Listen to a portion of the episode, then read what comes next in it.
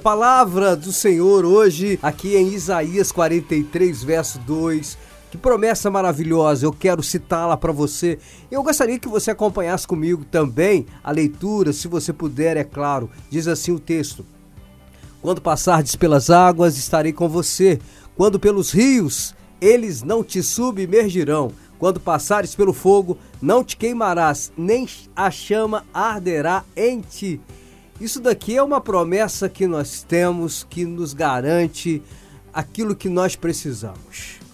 A Bíblia, quando o Senhor aqui revela isso ao profeta Isaías, essa palavra, ela foi direcionada a Judá, ela foi direcionada ao povo de Deus. E a palavra do Senhor estava garantindo para eles que eles poderiam sim continuar acreditando que se fosse preciso, o mar se abriria novamente.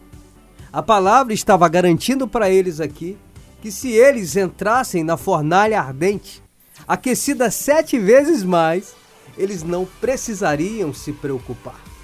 A Bíblia está falando aqui que eles poderiam atravessar o Jordão quantas vezes fossem necessárias.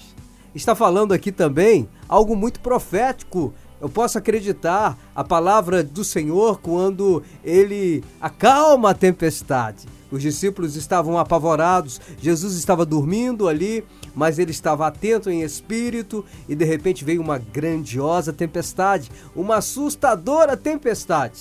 E ele disse o seguinte: Homens de pequena fé, por que vocês duvidam tanto assim?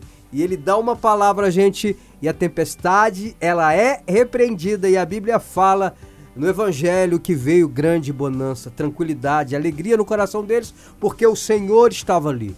É o garantidor da palavra. Quando passares pelo fogo, não te queimarás, nem a chama arderá em ti. Olha, amado, deixa eu te falar uma coisa. Essa palavra, ela é didática, porque o Senhor vem reafirmar aqui para cada um de nós aquilo que nós já sabemos. Às vezes, às vezes nós percebemos vários episódios idênticos na Bíblia. Você sabe para que isso? Isso aí é um exercício didático retórico. É usual isso na Bíblia para que a gente consiga ter em nossos corações algumas verdades bem fixadas, coladas, encucadas na nossa mente. E a Bíblia fala que nós deveríamos encucá-las também no coração dos nossos filhos. Amados, o mundo hoje quer nos tirar a confiança. Talvez estamos tão distraídos com aquilo que é distração e o mundo atual nos apresenta bandejas e mais bandejas de distrações mil que nos esquecemos dessas promessas que às vezes nós ouvimos tanto. E a gente pergunta diante de uma dificuldade. Na primeira dificuldade, às vezes a gente pergunta assim: mas será que isso é possível? Mas será que o Senhor vai me ajudar? Será que eu vou conseguir sair dessa? Será que eu vou ter condições? Será que eu tenho como resolver isso? Será que aquele advogado, aquele médico, mas ele falou, fulano disse que seria difícil, todo mundo fala que é difícil. Oh, deixa eu falar uma coisa. O texto continua falando para você. Quando você passar pelas águas, ele está contigo. Ele abre o mar de novo. Você pode atravessar o Jordão. Você pode atravessar o Mar Vermelho. Quando você atravessar os rios, eles não te submergirão. Você não vai morrer afogado. O fogo não vai te queimar. A chama não arderá em ti. Deus ele continua sendo o mesmo, ele é o máximo.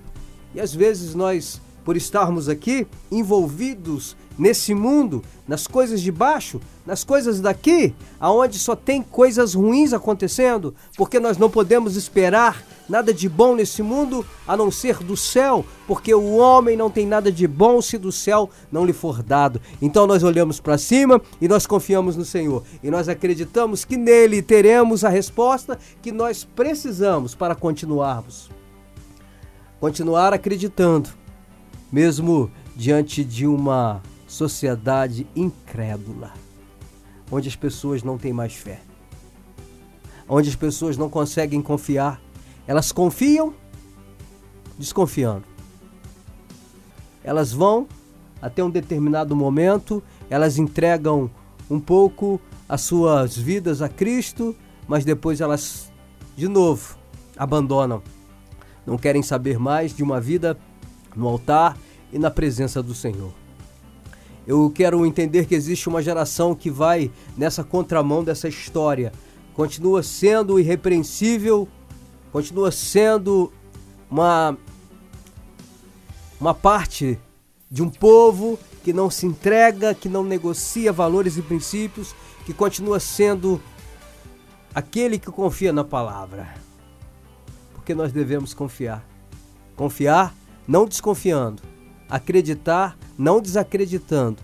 Você deve continuar até o fim da história, entendendo que Deus é Deus na sua vida e Ele deseja sempre ter oportunidades de realizar grandes milagres que impactarão não só a sua vida, mas a vida de muitas pessoas. Olha, sou Luciano Corguinha, espero que Deus nos abençoe sempre através desses momentos de palavra que nós temos aqui. Eu gostaria que você, se possível, entrasse em contato comigo.